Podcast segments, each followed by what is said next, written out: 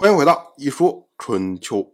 鲁国第二十二任国君鲁仇进入在位执政第一年，本年的春天，鲁国大夫苏孙豹和晋国大夫赵武、楚国的王子米维、齐国大夫国若、宋国大夫项须、魏国大夫齐鄂、陈国的公子陈昭、蔡国的公孙蔡归生、郑国大夫憨虎以及许人、曹仁在国会面，重温。弭兵之盟，晋国的大夫齐武，他就对赵武说：“弭兵之盟，楚人压了晋国一头，如今的令尹没有信义，诸侯皆知。您赵武如果不做戒备，恐怕又会和弭兵之盟的时候发生一样的事情。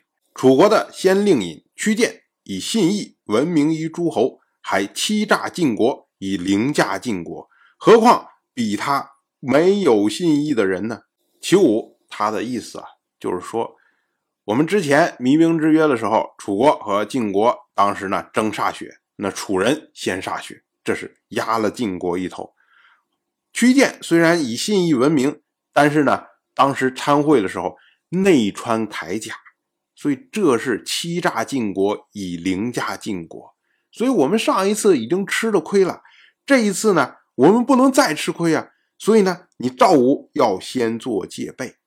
那齐武呢，他接着说：“楚国如果再压晋国一头，那是晋国的耻辱。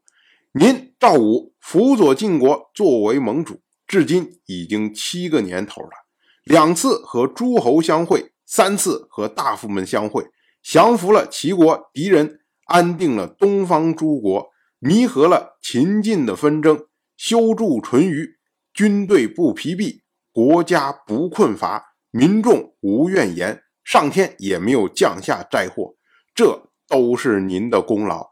享有善名，却以耻辱作为终结，齐武为您感到恐惧，您恐怕不能不戒备吧？那齐武后面这段话就针对赵武说：“你上一次压了一头就已经很羞耻了，这一次如果又被人压一头，那……”你赵武不是更丢人吗？你现在这么了不起的人，做了这么多的功绩，因为这件事情可能就一笔勾销了。别人只记得你耻辱，不会记着你以前做了好事情了。所以这个事情很严重的，戒备，戒备，戒备呀！那赵武呢？听了之后不以为然呢。他说啊，赵武受教，然而弭兵之盟，屈建有害人之心，赵武有爱人之心。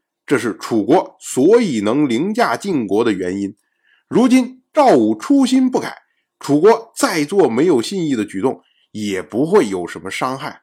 赵武以信义为本，遵循信义行动，就好像农夫去除杂草，巩固苗根。虽然仍不免有饥饿，但一定会得到丰收。而且赵武听说能守信义，就不会屈居人下。之所以被楚国凌驾，恐怕是我还没有做到能守信义吧。《诗经》有言：“不见不贼，险不为责。”说的就是信义呀。能成为别人的准则，就不在人下。我赵武以不能守信为难，不以楚国的举动为患。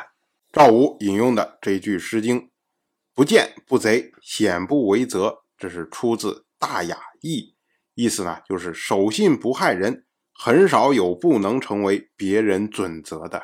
赵武就是说啊，虽然楚国在形式上的确凌驾了我，但是呢，我们在弭兵之盟表现出来的是信义，楚国表现出来的是蛮横，所以呢，诸侯都会拥护我们。那这次也同样啊，如果楚国再压我们，也只是让楚国自己尴尬、自己难堪而已。不会影响诸侯对我们的信任，那又有什么关系呢？所以，我赵武只需要做到让大家觉得我有信义，楚国再为难，对我又有什么影响呢？所以无所谓。我们要说啊，从这点上来说，赵武他看待问题的层次要比齐武高一个层次，他更是一个大局观、一个长远的角度去看待问题。而不计较当前这么一个举动一个举动之间的得失，那些不重要。结果到了会前，楚国的令尹也是楚国的王子芈为请求使用弭兵之盟时候的旧盟书，杀生之后呢，将旧盟书放在牺牲上就可以了。那晋国这边呢没有反对，就同意了。我们要说这是什么意思啊？晋国那边他在担心说，哎，这次楚国是不是会和晋国争歃血？楚国也担心呢，而且楚国担心自己理亏啊，因为上一次是楚国先歃血，那晋国这次肯定会提啊，说，哎，那我们两个地位相同，上一次让你先歃血，那这次应该轮到我来歃血了吧？如果晋国这么着提的话，楚国没有理由反对的。那不就变成了晋国压楚国一头吗？哎，所以楚国一想，不行啊，我们不能吃这亏啊，那怎么办？取消歃血。所以呢，楚国就说：“哎，那我们索性用旧的盟书，虽然还是举行盟誓，因为盟书没有改，所以呢就不需要歃血了。那这样就不存在晋楚争歃血的问题。当然了，你虽然开的是盟会，可是呢没有歃血。”所以春秋在记录的时候，仅记录为会，而不记录为盟。说一个字，这意义差别就很大。当然，我就这么一说，您就那么一听。感谢您的耐心陪伴。